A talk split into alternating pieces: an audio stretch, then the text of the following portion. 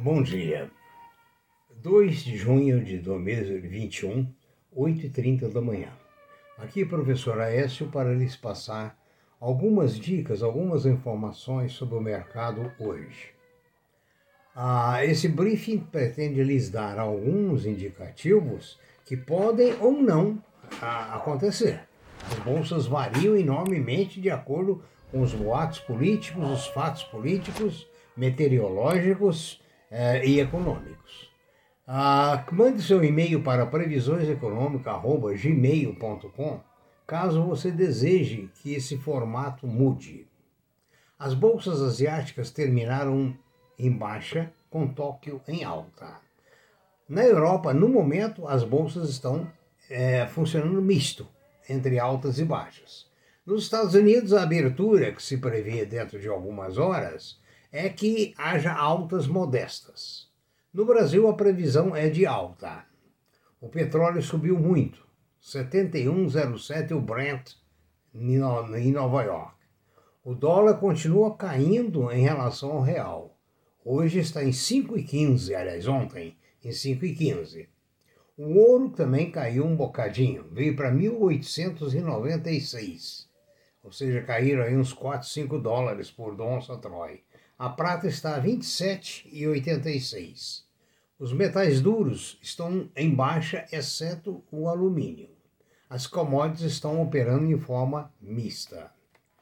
A notícia boa no Brasil é que se prevê um crescimento do PIB em torno de 5%. Isso é muito bom porque o Brasil esteve estagnado por muitos anos e a, e a peste, o Covid, fez a estagnação aumentar. Por outro lado, deve-se começar a produzir a vacina no Brasil. Iniciando a produção da vacina no Brasil, aproxima-se muito mais da vacinação do rebanho, o que poderá dar um retorno a um novo real, ou seja, um real diferente do que era. Não voltará a ser nada como é. Você vê o home office, por exemplo, veio para ficar. Né? A, a delivery veio para ficar né? e assim sucessivamente.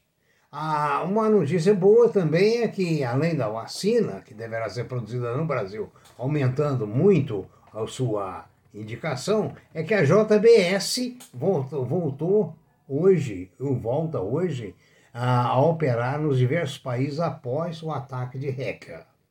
Hoje nós temos que voltar a um dos nossos primeiros podcasts falando de tradição. Lembre-se do filme The Fiddler on the Roof, em que a tradição predomina todo o tempo.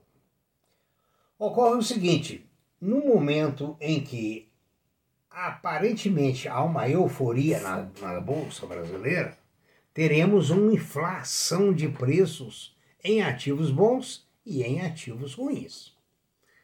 Quando a realidade vier, a rentabilidade dos papéis bons continuará boa a rentabilidade dos papéis ruins será mostrada até então.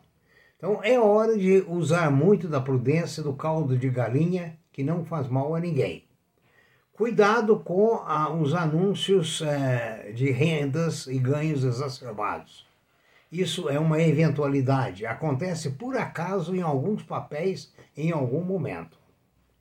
Opere com muita prudência, verifique a opinião de outros analistas mas a prudência na compra é fundamental.